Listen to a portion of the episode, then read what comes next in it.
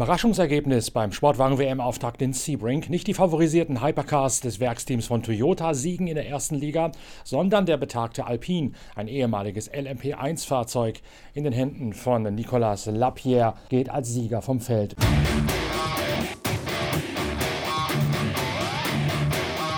Bereits nach der Qualifikation gibt es hängende Schultern und lange Gesichter im Lager von Toyota, denn die einstige Überlegenheit, die dem Werksteam aus Köln-Marsdorf auch rein nominell aufgrund des Status inne sein müsste, die scheint verschollen nach dem Qualifying. Toyota kann nur mitschwimmen, kann nicht das Tempo der schnellen Alpine gehen, sodass Teamchef Rob Leupen an den Mannschaftsgeist appellieren muss vorm Rennen. Gestern haben wir einen ziemlich herben Tag für uns erleben müssen.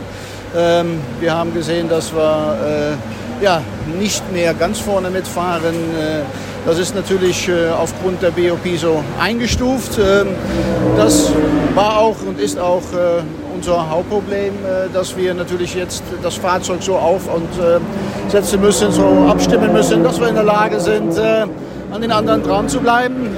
Hierbei vertrauen wir natürlich auf unser, unsere Erfahrung, unsere Professionalität und mit Sicherheit auch unsere Motivation nach dem Motto jetzt erst recht.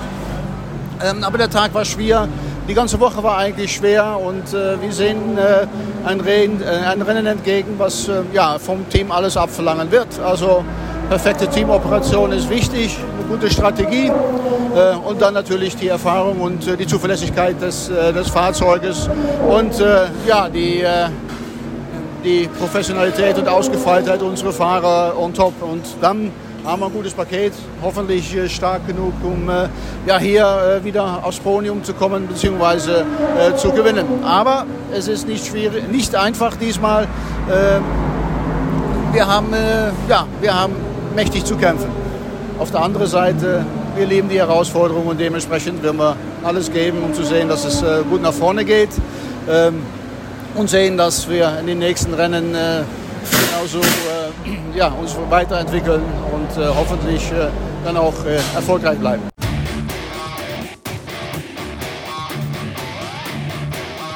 Das Rennen gleich dreimal unterbrochen wegen Regens und wegen schwerer Unfälle, letztlich sogar gar nicht wieder angepfiffen nach der letzten roten Fahne. In einem höchst turbulenten Geschehen ist die Hypercar-Klasse, also die erste Liga, noch jene Kategorie, an der am wenigsten zu berichten ist. Kaum Spannung an der Spitze, weil das französisch besetzte Auto von Alpine vom Fleck weg dominiert. Der Wagen geht von der Pole Position aus in Führung. Nicolas Lapierre, André Negrau und der Dritte im Bunde verlieren die Spitzenposition nur aufgrund unter unterschiedlicher Boxenstoppsequenzen, weil die Toyota in 29 Runden pro Tankfüllung ein bisschen länger draußen bleiben können als der mit einem kleineren Tank gesegnete Alpine. Als dann gerade mal José María López in einem der beiden Toyota GR010 auf der ersten Position liegt, im ersten Renndrittel, da fädelt der Argentinier ein bei einem Überrundungsvorgang gegen Julien Andlauer, der einen der Proton Porsche 911 in der GTE Amateurwertung fährt. Nach der Berührung kann Lopez zunächst weiterfahren, meint mit dem Auto sei alles in Ordnung, dann klappt allerdings plötzlich plötzlich eine Vorderradaufhängung zusammen. Das Auto schleift mit dem Boden auf der Nase, wird unlenkbar und Lopez rauscht bei voller Geschwindigkeit geradeaus in die Reifenstapel, knallt dort frontal hinein, überschlägt sich über die Leitplanke hinweg und muss, weil so hohe Fliehkräfte gewirkt haben, dass der Sensor angeht, sogar ins Medical Center, also ins streckeneigene Krankenhaus eingeliefert werden. José María Lopez übersteht den haarsträubenden Abflug unverletzt. Toyota verliert danach allerdings ein Auto. Die Reduktion auf den zweiten Wagen mit Sebastian Buemi, Rio Hirakawa Fahrer und Brandon Hartley reicht nicht mehr, um der Alpine-Mannschaft noch den Federhandschuh hinzuwerfen. Die Franzosen gewinnen locker vor dem Besten der Toyota. Dann auf Platz 3 der einzige Glickenhaus an diesem Wochenende im Feld mit Romain Dumas, Ryan Briscoe und Olivier Pla. In der Analyse von Alexander Wurz spielt denn auch nicht nur das rein sportliche Ergebnis eine Rolle.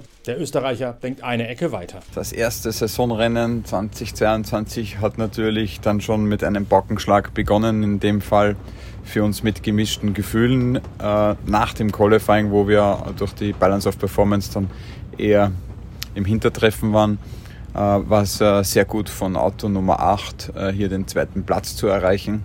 Äh, die haben das fehlerfrei gemacht, die haben sich da gut geschlagen. Ähm, muss aber natürlich allen voran sagen, dass ich sehr happy bin, dass äh, José María López seinen Unfall unverletzt überstanden hat. Denn das war wirklich eine, eine große Brezen, wie wir auf Österreichisch sagen. Und da hatte er Glück. Äh, natürlich schade, das Auto zu verlieren, auch für die Meisterschaft, für den Stand, aber hier ist natürlich die Gesundheit des, des Fahrers vom José viel, viel wichtiger als jetzt der sportliche Schaden, der natürlich da ist und mit dem wir jetzt äh, leben müssen und äh, so die Saison eigentlich äh, durchplanen müssen, wie wir uns jetzt aufstellen. Wir haben sehr viele Erfahrungen gesammelt hier in Sebring. Wir hatten viele Wettersituationen, wir haben viel wenig Wind gehabt von allen Richtungen natürlich auch im Rennen mit der roten Fahne zum Schluss wegen den Unwettern. Aber mit viel Erfahrung können wir jetzt nach Europa gehen und ich freue mich äh, dann auf Spa.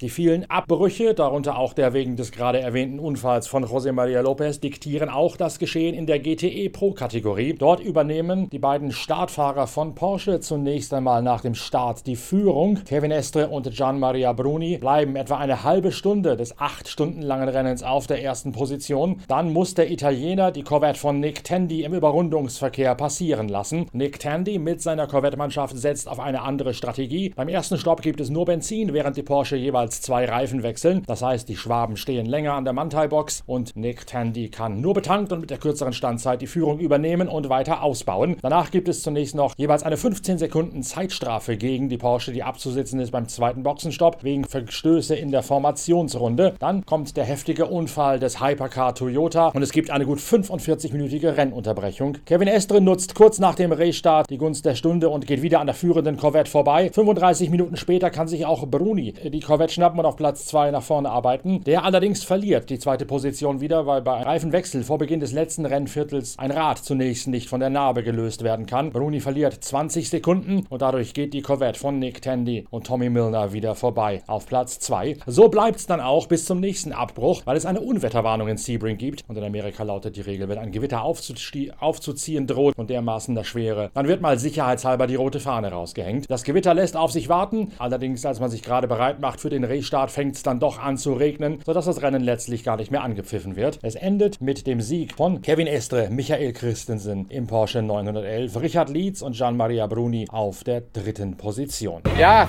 na, ein, verrücktes Rennen. Äh, verrücktes Rennen. Wir waren am Anfang gut, aber Corvette war sehr stark und wir haben diese Penalty gekriegt. Äh, danach könnten wir äh, unser Pace ein bisschen äh, verbessern und äh, Corvette hat Fehler gemacht im Pitstop.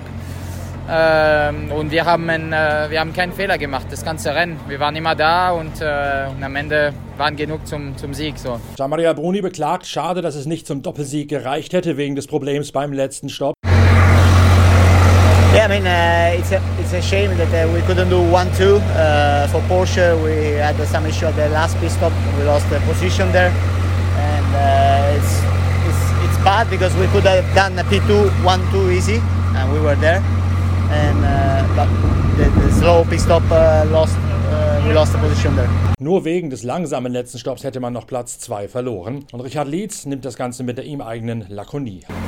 Ja, also jetzt ist der Regen da. Äh, es gibt wohl die, die, die, Regel hier in Amerika, dass wenn so ein äh, Thunderstorm kommt, aus Sicherheitsgründen abgebrochen wird. Ein bisschen hätte man sicherlich noch fahren können, aber im Endeffekt äh, geht die Safety vor und die haben da mehr Erfahrung wie wir und braucht ja wirklich keiner vom Blitz erschlagen werden. Ne? Ähm, Rennen selber war eigentlich okay. Wir haben am Anfang ein bisschen viel Übersteuern gehabt, haben es dann in den Griff bekommen.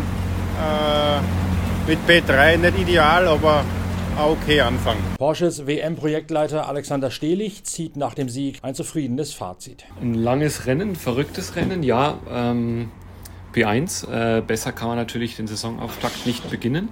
Ähm, wir haben eigentlich das ganze Wochenende einen super Lauf gehabt, haben uns beständig durch die Sessions durchgearbeitet und haben gesehen, es kann was werden. Mit Corvette hat man einen sehr starken Gegner auf der Strecke. Das hat Spaß gemacht, der Kampf. Die hatten mal einen Vorteil, wir hatten mal einen Vorteil. Ähm, dann gab es äh, zwei Rennunterbrechungen.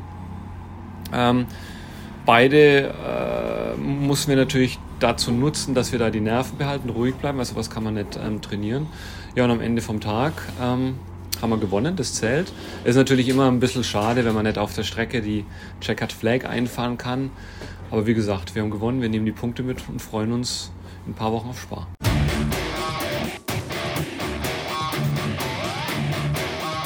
Einen Tag später gibt es dann noch das 12-Stunden-Rennen der IMSA-Serie Lauf 2. Das wird gewonnen vom Neil Jani in einem Cadillac an der Seite von Earl Bamber. Und das, obwohl dieses Team eine Zeitstrafe, eine Durchfahrtsstrafe und eine Kollision zu beklagen hat. In einem furiosen Finale ringt der Neuseeländer Earl Bamber Kurz vor Schluss Richard Westbrook in einem weiteren Cadillac noch nieder. Westbrook versucht alles, um wieder am Kiwi vorbeizugehen. Der allerdings kann den Sieg für die Cadillac-Mannschaft beim 12-Stunden-Klassiker sicherstellen.